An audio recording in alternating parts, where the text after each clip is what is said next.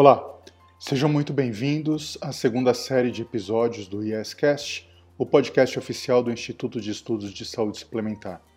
Eu sou Jander Ramon, jornalista e assessor de comunicação do IES. Assim como em nossa primeira temporada, as gravações desse programa acontecem à distância. Espero que todos estejam bem, se cuidando e com saúde. Antes de começar, faça um pedido. Siga o nosso podcast em sua plataforma de áudio predileta e se você preferir nos acompanhar pelo YouTube, assine o canal, ative as notificações, conheça nossos conteúdos exclusivos e deixe seu like. Nós agradecemos. Você que nos acompanhou na primeira temporada já sabe, nosso podcast trata de assuntos relacionados à saúde suplementar. Nós buscamos, com diferentes iniciativas, olhar para as distintas perspectivas desse importante e complexo setor. Nessa segunda série, estamos debatendo o livro Judicialização de Planos de Saúde: Conceitos, Disputas e Consequências, uma obra organizada pelo IES em parceria com o COPEDEM, o Colégio Permanente de Diretores de Escolas Estaduais da Magistratura, e que tem o apoio da SMAT, Escola de Magistratura de Tocantins. A obra é assinada por 20 autores convidados. Você encontra o livro na íntegra, gratuitamente em nosso site www.iess.org.br.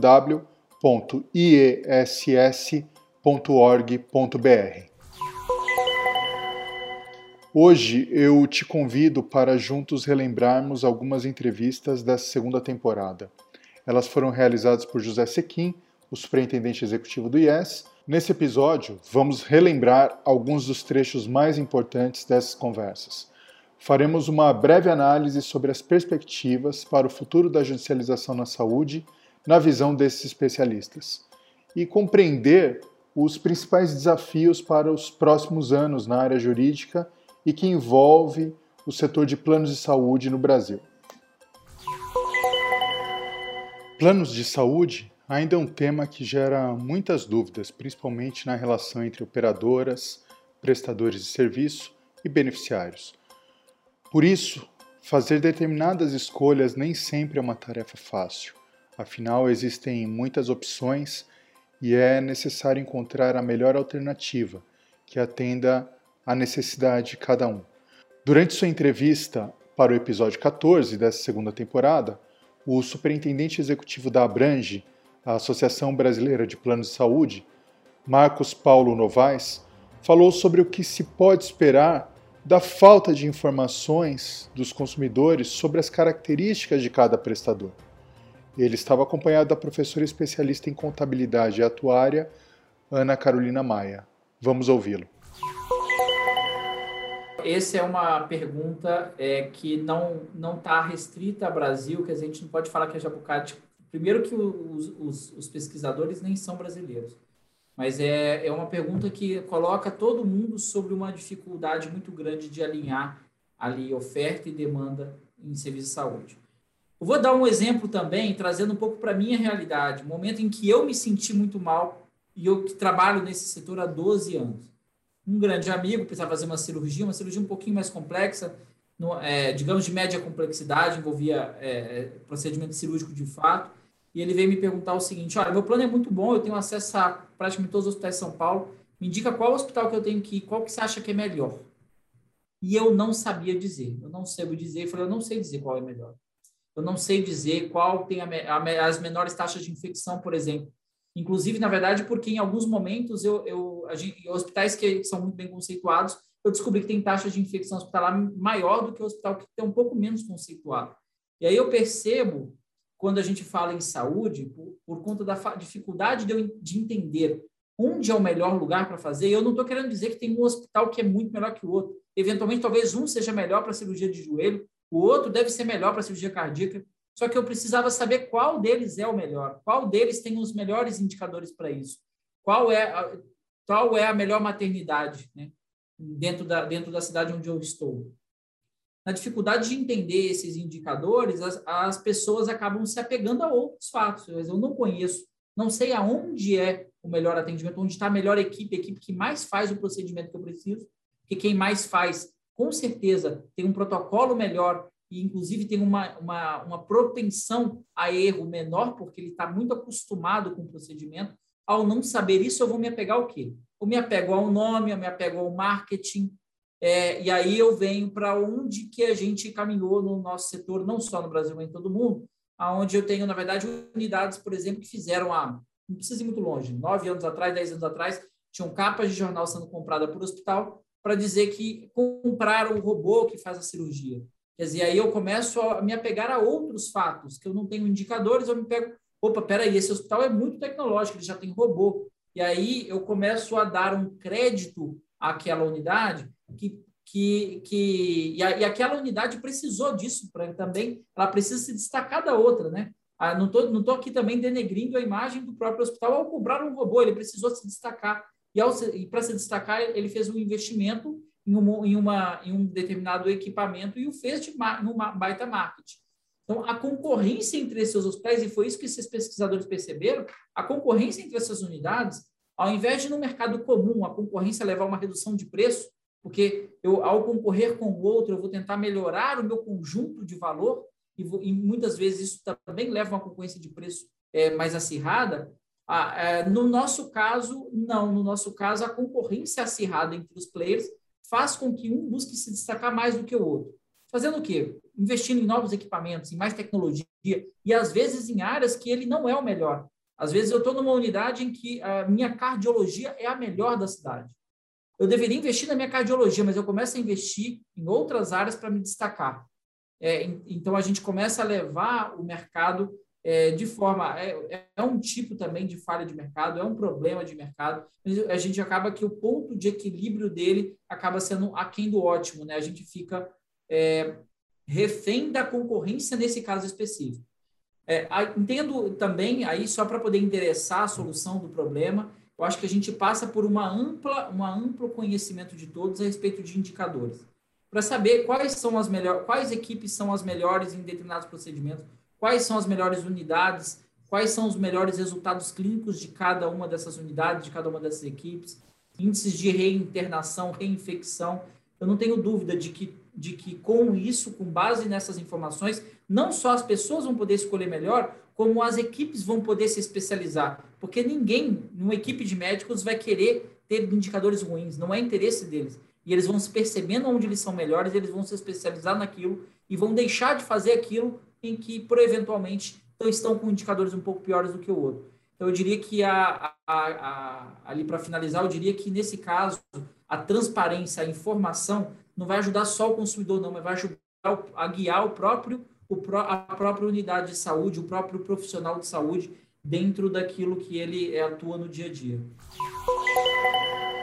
Aproveitando a participação do Subprocurador-Geral de Justiça de Relações Institucionais do Ministério Público de São Paulo, Arnaldo Rossepian Júnior, discutimos sobre a intervenção do Judiciário na área de saúde, principalmente sobre o trabalho do Conselho Nacional de Justiça e se essa interferência contribui para a melhoria do sistema de saúde como um todo.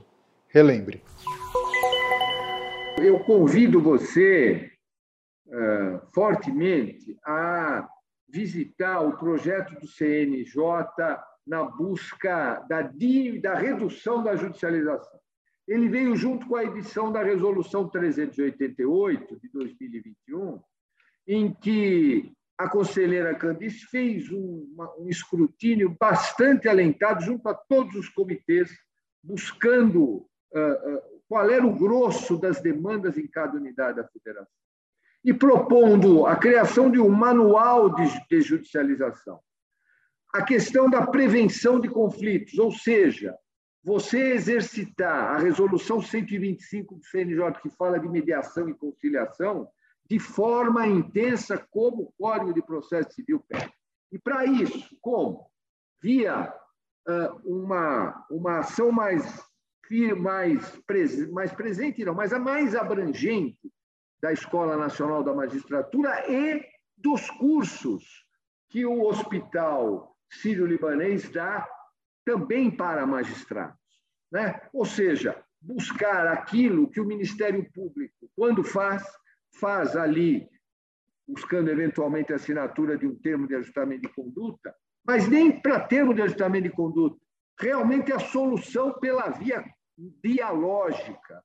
Isto é verdadeiramente você retirar este cacuete que a controvérsia é a melhor saída. Não é. Você, eu brincava muitas vezes que tem demandas judiciais, e nós que somos um pouco mais maduros, faz com que a gente lembre daquela música. Eu sempre fui muito fã daquele conjunto norte-americano Eagles, o Hotel Califórnia, que é aquele hotel que você entrava e não saía nunca mais. Então, tem demandas judiciais que nunca mais acabam. Isto é, é, não só deslegitima é, um trabalho tão necessário para o Brasil, que é a construção da segurança jurídica, que é um dever de todos os operadores do direito.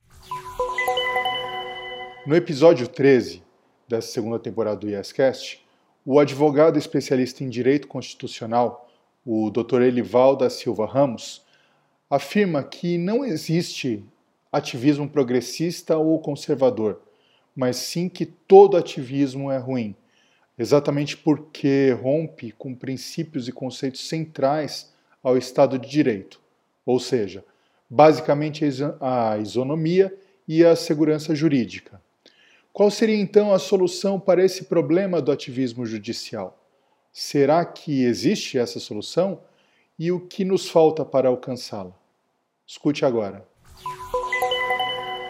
É, todo o sistema judicial ele tem uma certa hierarquia, se não em termos é, cada juiz ele é autônomo, cada juiz é autônomo para dar suas decisões pelos seus critérios, de acordo com a sua consciência, mas existe um, sempre alguém que dá a palavra final, que são os tribunais superiores. No Brasil, é o Supremo Tribunal Federal a última instância né, de decisão. Como a Constituição é extensa, as questões normalmente acabam chegando ao Supremo, que tem hoje um papel central no nosso sistema processual. Claro que ao lado do STJ também, e nessa matéria de saúde, a atuação do STJ é muito importante, é, mas o Supremo tem é, a palavra final. É, o que eu diria que é fundamental nesse aspecto a questão de o perfil daqueles que ocupam postos no próprio uh, Supremo Tribunal Federal. Isso não é no Brasil, no mundo todo, a composição da corte, os critérios de composição são fundamentais. Eu acho que, assim, no Brasil, nós temos um critério é, que é da tradição republicana brasileira, tem, há propostas de mudança, mas o fundamental é que é, quem quer que esteja aí é, com a atribuição de indicar juízes para a Suprema Corte e o Senado, que tem a atribuição constitucional de avaliar esses ministros, prestem sempre atenção é, nesse aspecto de formação intelectual do, do novo magistrado, né, do novo juiz da Suprema Corte, no sentido de verificar qual é a sua postura em relação ao ativismo. É, quer dizer, o ativismo só prospera se há juízes ativistas. E esses juízes ativistas na Suprema Corte, é claro que isso tem um impacto muito maior. Eu tenho visto uma série de questões dominando aí as arguições de, de, de, daqueles que se, é, são indicados né, para o Supremo Tribunal Federal, mas não tenho uh, visto uma arguição, pelo menos bem estruturada. Talvez o Senado devesse se valer, inclusive, de apoio técnico para produzir boas arguições nesse campo. E aí as questões podem ser claramente colocadas. Né? Eu tenho uma disposição constitucional, claro, uma regra constitucional. Ela estabelece uma regra muito clara lá. Eu posso afastá-la com base num princípio. Veja, eu estou falando de normas do mesmo nível hierárquico. É, eu, eu, vou dar prevalência a um princípio. Não, se o magistrado responder, não, sempre o princípio prevalece. Tá, ele já está indicando uma tendência ativista. Eu posso citar várias situações concretas, mencionar se naquele caso a decisão foi correta ou não.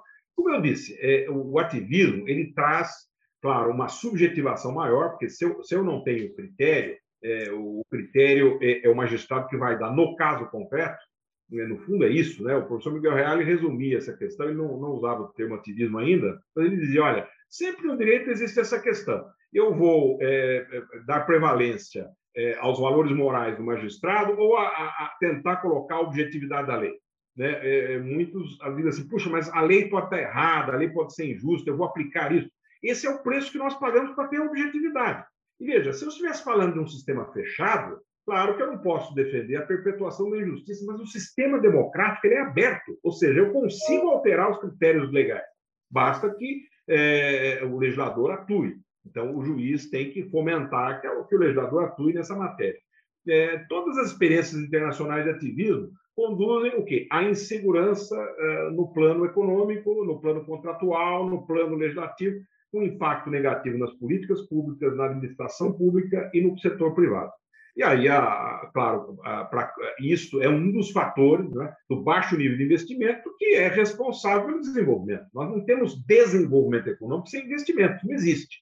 E para ter investimento, é, eu tenho um modelo totalmente público, que é ineficiente, porque o Estado não consegue agir rápido, como já foi dito aqui. Eu tenho um modelo que combina a iniciativa pública com a, ou muito mais a regulação pública e a iniciativa em alguns setores estruturais da economia, com a iniciativa privada, que é suplementar, complementar, ou às vezes é a, é a única, é o único fator né, de produção de, de certos bens. É, eu, essa combinação tem sido apontada como um modelo mais eficiente. Mas, para isso, eu preciso contar com o, o, o setor privado. No Brasil, hoje, o, a todo momento se repete isso. Nós estamos agora em ano eleitoral, todos os pré-candidatos dizem a mesma coisa. Olha, não há dinheiro para muito investimento, ele deverá vir do setor privado. Mas como é que eu convido alguém para uma parceria privada, para um investimento qualquer, se eu não dou segurança do que o que ele vai contratualizar vai ser executado exatamente naqueles termos? Então, é óbvio que isso dificulta enormemente, enormemente o investimento no Brasil.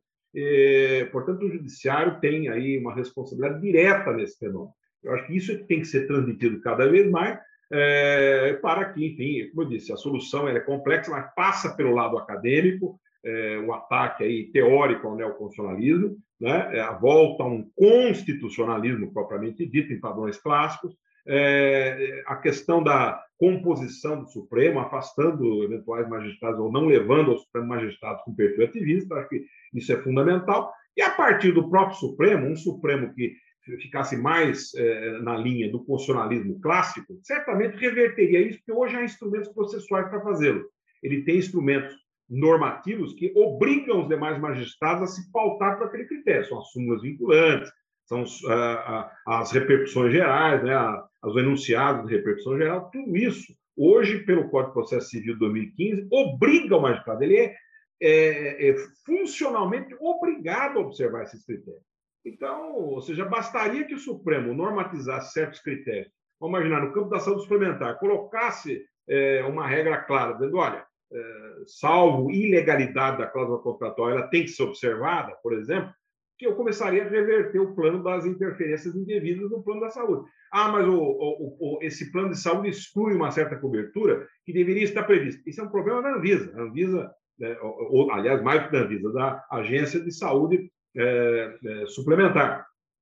Ela é que tem que, ela é que tem que enfrentar esse tema, avaliar, verificar se com isso o produto fica viável ou não, então, é uma questão que transcende da função judicial. Não é um problema de cumprir a lei, é um problema de encontrar melhor regulação para aquele tipo de contrato. Você, ouvinte, que acompanha o nosso setor, deve saber, mas não custa lembrar. As operadoras de plano de saúde devem ressarcir o Sistema Único de Saúde quando seus beneficiários optam por usar o serviço público. Está na lei. Desde 1998, e essa medida foi criada para inibir que as operadoras estimulassem seus beneficiários a buscarem os serviços de saúde no sistema público. Ouça agora a análise e alguns pontos de discussão infralegais dessa norma pelo autor Luiz Felipe Conde, um advogado, mestre em saúde pública e que foi o convidado do episódio número 5 dessa segunda temporada do YesCast eu acho que o ressarcimento ao SUS, eu até vou falar o seguinte: é, como eu participei desse processo da lei, do projeto de lei, lá do projeto de lei 93 do senador Irã Saraiva, do então senador Irã Saraiva, né? eu me debrucei aqui com essa questão e eu tinha uma. Eu, sinceramente, lá no Ministério da Fazenda ainda, questionando essa questão, vendo essa questão, discutindo no Congresso Nacional com os deputados, com os senadores, essa questão de vários artigos da lei. Eu me debruçava com esse artigo 32 eu disse, gente, não pode ser constitucional esse artigo. É, para mim era uma coisa assim meio absurda. Eu disse, vamos ter duas filas aqui, e essa que é uma grande preocupação. Eu não enxergava ele como uma questão de um mecanismo de regulação do mercado eu acho que foi bom. Eu acho que eu, e faz parte que até da ciência jurídica, dos advogados, né? É, evoluírem no seu pensamento, né? superar as fragilidades, superar aqui os, os preconceitos e até as ideias preconcebidas. Né? E foi uma coisa que aconteceu. Eu vi que o ressarcimento ao SUS, ele de fato, o Supremo, né, comungando com a opinião do Supremo, até com os votos de todos os ministros que lá é, se manifestaram, o ex-ministro Maurício Correia, o ex-ministro Nelson Jobim, o ministro Marco Aurélio, todos, o atual ministro também, Gilmar Mendes, todos se manifestaram o seguinte, no sentido que é uma obrigação civil e que ela visa nada mais do que regular o mercado. É um mecanismo de regulação, evitando aqui, tentando evitar o enriquecimento sem causa das, das, das operadoras. Só que, e é aí que é o ponto do meu artigo, da minha reflexão, e que eu com, quero compartilhar, até compartilhei aqui nesse, nessa brilhante obra aqui, isso aqui, da judicialização dos planos de saúde, né, que você me permitiu aqui, que acho que foi minha contribuição, esses três pontos, de que não vejo razão aqui, nem como não conseguir entender né, economicamente, nem, nem de uma forma econômica, nem de uma forma jurídica, o porquê se cobrar 50% a mais do que o SUS paga para o valor do reembolso. Achei pífia, achei não, não, não fiquei satisfeito com a justificativa na exposição de motivos da RN 358, com a justificativa que seria o custo da administração. Como que chegou a esse custo? Quais foram as métricas para poder chegar a esse custo de 50%? Né? E mais ainda, não só a questão da métrica para chegar ao valor de 50%, qual a, se a operadora, se a própria lei, o artigo 32 da Lei 9656, diz que o ressarcimento não pode ser além do valor pago para a operadora, como que eu posso saber se a operadora pagou uma unidade moratória ou mais de uma, uma unidade moratória, não, uma unidade monetária ou mais de uma unidade monetária por aquele procedimento? Como é que eu vou poder aferir aqui essa questão? Não há no processo de ressarcimento um, um, um item perguntando o seguinte: qual o valor desse procedimento? Parto, por exemplo, que a operadora paga. Né? Não há uma indagação. E até porque nós temos aqui N operadoras no país inteiro. Então, poderia uma operadora do Sul é, cobrar X e uma operadora do Norte cobrar Y, como certamente cobra. E eu não vejo em nenhum momento a agência perguntando, indagando, ou indo atrás de saber qual o valor que essas operadoras é, pagam por, por, determinados procedimentos, no caso aqui específico parto aqui, para poder efetuar, cobrar o 50% a mais do valor de reembolso, já que a lei limita, diz que eu não posso pagar mais do que a operadora paga. Então, até a defesa da operadora fica difícil, porque ela vai dizer o seguinte: olha, eu pago 50%. Em tese, esse argumento já deveria ser aceito mas na realidade não é sempre assim. Tá? Então, essa questão aqui é, uma, é um item que eu acho que é fundamental que se discuta aqui na academia, que a gente possa trazer aqui. Outro ponto aqui, Sequim, me permitindo aqui me alongar aqui um pouquinho nessas considerações finais, a questão do, do, do da fluência dos juros né, de mora. Em nenhum local, né, todos que eu participo, nos meus 35 anos aqui de advocacia, eu vi a contagem de juros de mora, a fluência dos juros de mora, antes do trânsito em julgado da, daquela decisão, daquela obrigação. Eu não sei ainda se vou ter ou não. Por que, que eu vou começar se eu vou ter aquela, aquela despesa ou não? Por que, que eu já vou contar os juros e a mora sem ter uma decisão definitiva? Se eu posso ingressar no, com o recurso e esse recurso ter efeito suspensivo. Se ele suspende, no meu sentir, a fluência dos juros e mora, deveria, por consequência, suspender também a fluência dos juros e da mora. E não correr um e a outra suspende o prazo. E todas as ações aqui, a cobrança. Eu não cobro, né? a Agência Nacional de Saúde não cobra, mas continua a, fluência dos juros e da mora passa a contar desde aquela época de lá. Desde a época em qual? que teve a autorização de internação hospitalar, desde a época da ABI, que foi aberta o aviso dos beneficiários do, identificados, que a agência teve o cruzamento no DataSUS do cadastro da agência com o cadastro do SUS. Desde aquela época já se começa. Eu não vejo razão para isso. E, por fim, aqui, a questão que eu queria falar essa questão da, da, da prescrição, que o TCU adotou um entendimento da imprescritibilidade, e eu acho uma temeridade até. Você imagina que uma operadora, 20 anos depois, ser, ser cobrada de uma ABI de, do ano 2000. Quer dizer, qual a segurança jurídica? A prescrição e a decadência são institutos do Código Civil, dos do civilistas, visam exatamente dar segurança ao cidadão. Nós não podemos ter aqui uma questão imprescritível, como que é o TCU.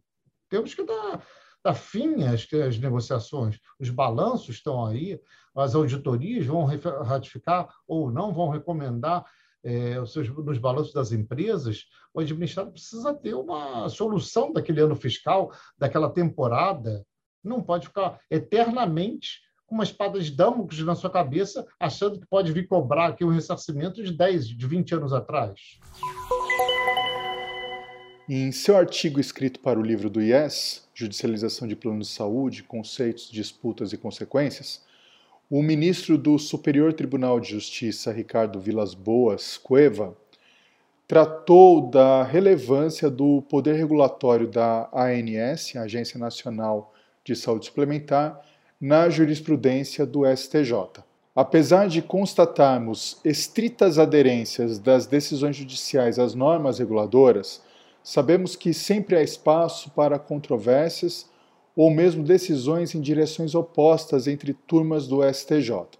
Por isso, ouça a fala do ministro Vilas Boas Cueva sobre como funciona o processo de apreciação das questões de saúde suplementar no STJ. Vamos entender o artigo, de fato, procura uh, analisar com exemplos vários de julgados das duas turmas do STJ e da seção de direito privado, né, que julga essas questões de saúde suplementar, uh, como nós dialogamos com as decisões da, da autoridade da, da, autoridade responsável pelo tema, a, a, a ANS. Ah, de fato, nos últimos anos tem se constatado uma deferência muito grande às capacidades técnicas né, da agência, que não podem ser substituídas pelo Poder Judiciário, que, além de, de ser constrangido pela separação de poderes, não tem a capacidade técnica necessária a fazer as avaliações que competem à autoridade administrativa. O STJ, naturalmente, ele é concebido de modo a que haja duas turmas que analisam a mesma questão. A terceira e a quarta turma, que compõem a segunda sessão do STJ, julgam todo o direito privado e, portanto, analisam as questões afetas à judicialização da saúde suplementar. Por vezes há visões diferentes. Por exemplo, a quarta turma tem o um entendimento consolidado de que o rol de procedimentos e eventos da ANS é taxativo, ao passo que a terceira turma, minha turma, tem o entendimento de que o rol é meramente exemplificativo. Talvez, na verdade, se pudesse dizer que não, não é exemplificativo a ponto de não haver uma, uma deferência ou uma aderência às decisões da ANS, mas que Trata-se, na verdade, de uma taxatividade mitigada, talvez se possa dizer, uma, uma taxatividade que admite algumas exceções, desde que devidamente comprovadas. Essa questão, por exemplo, do rol ser ou não taxativo ou ser exemplificativo, ela está sendo submetida à segunda sessão que congrega essas duas turmas e que decidirá definitivamente como deve ser interpretado o rol uh, da ANS. Samir José Caetano Martins é mestre em Direito, advogado militante no setor de saúde e especialista em regulação de saúde suplementar. Esse também foi o tema de seu artigo para o livro do IES, muito debatido inclusive durante a sua participação no episódio 6 dessa segunda temporada. Durante a conversa com o superintendente executivo do IES, José Sequim, Samir apontou quais são as perspectivas e como enxerga o futuro da regulação. principalmente no setor de saúde suplementar em nosso país. Escute agora. Nós sabemos que o setor de saúde suplementar, assim como a saúde no mundo todo, se depara com três grandes desafios: a transição epidemiológica, com o envelhecimento populacional, a transição epidemiológica, com a maior prevalência de doenças crônicas não transmissíveis, que vão exigir tratamentos de longo curso e muitas vezes de alto custo. E quanto a esses fatores, nós realmente não temos o que fazer, né? na verdade, nós estamos a celebrar o fato de estarmos vivendo mais, e temos aí sim um ponto que deve ser objeto da nossa atenção, do nosso esforço, o crescimento dos custos assistenciais. Então, para fazer frente a esse desafio de crescimento de custos assistenciais, é que nós devemos adotar como perspectivas, primeiro, qualificar a regulação. Qualificar a regulação com uma abordagem mais dialógica e de condução de debates entre os atores sociais que considerem os benefícios e os custos envolvidos nas medidas regulatórias, todos adequadamente quantificados e expostos a todos os atores com bastante transparência, para que todos entendam quais são os direitos que nós queremos preservar, mas também para que todos entendam os custos para a manutenção desses direitos. Também nós precisamos, nas perspectivas de desenvolvimento do setor, enfrentar com vigor esse desafio de crescimento de custos, o que nos leva a avançar na avaliação de tecnologias em saúde e, mais amplamente, na discussão sobre o que nós queremos como cobertura assistencial e o que nós vamos priorizar em assistência à saúde. Nós sabemos que os recursos são finitos, o orçamento das famílias e das empresas chegou ao seu limite e nós precisamos discutir de maneira muito serena e muito madura, efetivamente, o que nós queremos, como nós vamos sustentar o que queremos e, portanto, o que nós vamos priorizar. Isso envolve engajar o consumidor, ou, para ser mais tecnicamente preciso, engajar o beneficiário na gestão do seu próprio cuidado, de maneira que ele se compreenda como um protagonista da gestão da sua saúde. Além disso, nós precisamos discutir com a sociedade alternativas de financiamento dos planos.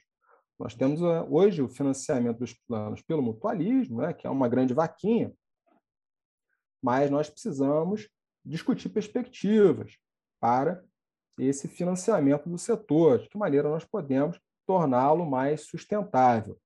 E, principalmente, Sequim, nós precisamos estimular novos modelos de remuneração dos prestadores de serviços que incentivem a eficiência, a qualidade, mas mais do que isso, estimular novos modelos de relacionamento entre operadoras e prestadores, especialmente considerando as tendências da competição baseada em valor, em saúde, e algumas tendências mais conjunturais que nós vemos hoje de trânsito integração de dados em saúde, inclusive com a construção de ecossistemas de saúde e de outras arquiteturas de integração dos atores no sistema.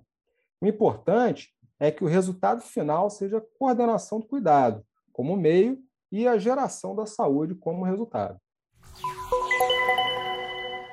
Judicialização da saúde foi o tema objeto de uma pesquisa de 2019 da qual a professora doutora em Direito Constitucional, Natália Pires de Vasconcelos, e Paulo Furquim de Azevedo, professor doutor em Economia, participaram com a realização do Centro de Regulação e Democracia do INSPER, em parceria com o Conselho Nacional de Justiça.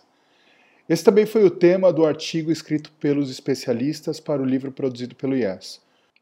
Durante o bate-papo, nessa segunda temporada, os autores falaram sobre os desafios enfrentados nesse processo e, mais do que isso, trataram ainda de questões que precisam de um aprofundamento maior para futuras pesquisas. Ouça agora. Paulo vai concordar comigo que uma das, né, um dos grandes desafios de fazer pesquisa no sistema de justiça, apesar de ser também um, um, sistema que produz muita informação sobre si mesmo, né? Então, acho que pensando aí outros órgãos, até às vezes da própria administração pública, que tem, nos para os quais a gente tem uma dificuldade grande de acesso à informação, o sistema de justiça, de fato, produz, faz um trabalho, tem feito um trabalho nos últimos anos de melhorar suas, suas bases de dados, de ser mais é, accountable, né, mais transparente. Mas ainda assim é, é difícil é, trabalhar com, com, um sistema tão grande, né, com a dimensão nacional que ele tem, em que cada tribunal organiza a sua própria, né, a sua própria jurisprudência, suas decisões, né, como vai é, é, até armazenar essas decisões nos próprios sites, né, de acordo com aquilo que, que pretende ou prefere. Né? Então, eu sei que o CNJ tem feito um esforço muito grande de padronização, de melhorar né, é, organizar, articular melhor as informações entre o sistema de justiça, mas essa acho que tem sido uma das grandes, né, esse é um dos grandes desafios que a gente enfrenta para fazer essa pesquisa, para fazer qualquer pesquisa sobre o sistema de justiça que tenha a abrangência que a gente gostaria que, né, que a gente pretende que, que tem, que tenha. Então acho que esse é, talvez seja o desafio mais importante, né, padronização, harmonização, mas essa esse interesse também né, do, do sistema de justiça de, de ser estudado né, e tornar suas informações fáceis, de fácil acesso, que é algo também que não acontece de maneira é, é, homogênea em todos os tribunais. Os tribunais não são homogêneos, né? E eles têm uma autonomia muito grande. Ou seja, existe o CNJ, existe o Departamento de Pesquisa do CNJ, e eles procuram dar uniformidade ao tratamento de dados, procedimentos, mas eles, os tribunais têm muita autonomia. Então, isso tornou mais difícil, certamente, a pesquisa, mesmo com o uso da lei de acesso à informação, vários tribunais não nos ofereceram informação. Não foram vários, foram poucos, mas, mas isso ocorreu e, e, e não há nada o que se possa fazer né, nesse sentido. Mas eu destacaria que tem melhorado muito para quem faz pesquisa na área judicial, o CNJ tem tido um papel importante. Acredito até que grupos de pesquisa como o nosso e outros também têm ajudado nessa interação com o CNJ para produzir essa base de dados. Eu diria que hoje está mais fácil fazer essa pesquisa do que quando a gente fez. Ou seja, replicar essa pesquisa vai ser mais fácil de ser feita, pode ter com um grupo menor de pessoas do que quando, quando a gente fez. E o verdadeiro desafio realmente é endereçar o problema de fato, eu acho, a política pública que é, torne a nossa judicialização predominantemente, predominantemente legítima no sentido de cumprir o seu papel, de fazer cumprir a política pública, de fazer cumprir os contratos, de dar ordem, de redução de conflitos, e não um espaço que possa ter, mesmo que involuntariamente, uma distorção da política pública, na distorção das relações contratuais na saúde suplementar. Bem, para encerrar esse episódio especial que trata das perspectivas para o futuro da judicialização da saúde, fique agora com o depoimento do ex-ministro do Supremo Tribunal Federal, hoje ministro aposentado, Marco Aurélio Mello. Ele comenta o seguinte trecho, escrito em seu capítulo do livro produzido pelo IES. O Brasil não precisa de mais leis precisa fomentar cultura de respeito às existentes, aos pactos firmados, considerado o princípio da segurança jurídica. Eis o farol a guiar a atuação no âmbito da saúde suplementar. Como é que nós podemos ter previsibilidade? E a vida social, ela exige previsibilidade se se edita uma lei já pensando em não cumprir essa mesma lei e editasse posteriormente outra, né? Ah, nós temos uma Constituição Federal em vigor há 33 anos, praticamente. Né? E aí nós imaginamos, bem, o que é a Constituição Federal? É a lei das leis do país. É o documento que se imagina estável. Mas será que a nossa Constituição de 1988, a Constituição que Ulisses Guimarães disse cidadã, é um documento estável? A resposta é negativa. É negativa por quê? Porque nesse período, dando-se esperança vã à sociedade, não se buscando educar a sociedade, os cidadãos em geral, nós tivemos a edição de uma centena de emendas constitucionais.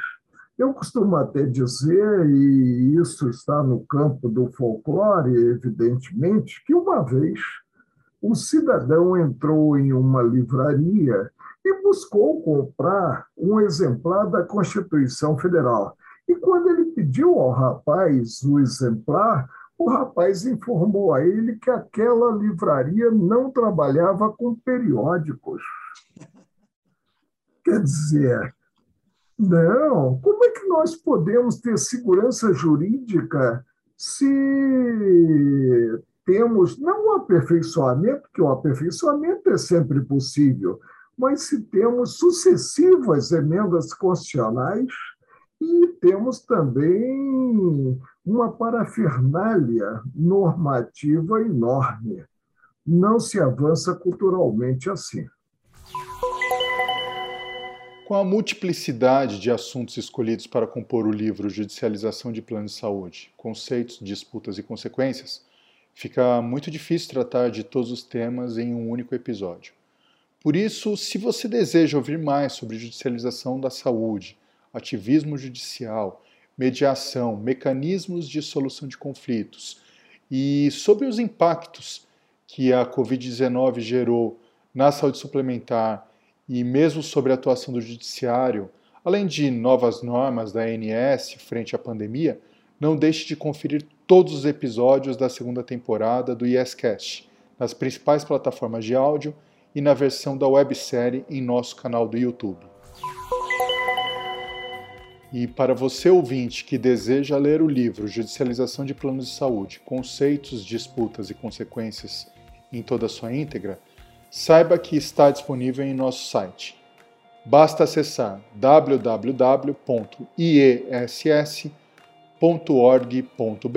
e fazer o download gratuitamente. Esse é o último episódio que encerra essa segunda temporada do YesCast. Agradecemos a audiência de todos e não deixe de acompanhar os demais encontros do Instituto. Também fique à vontade para comentar, dar seu feedback pelas mídias sociais e pelos nossos canais. Até a próxima, fiquem bem, cuidem-se. Esse episódio foi gravado seguindo todos os protocolos de segurança para evitar a contaminação com o Covid-19.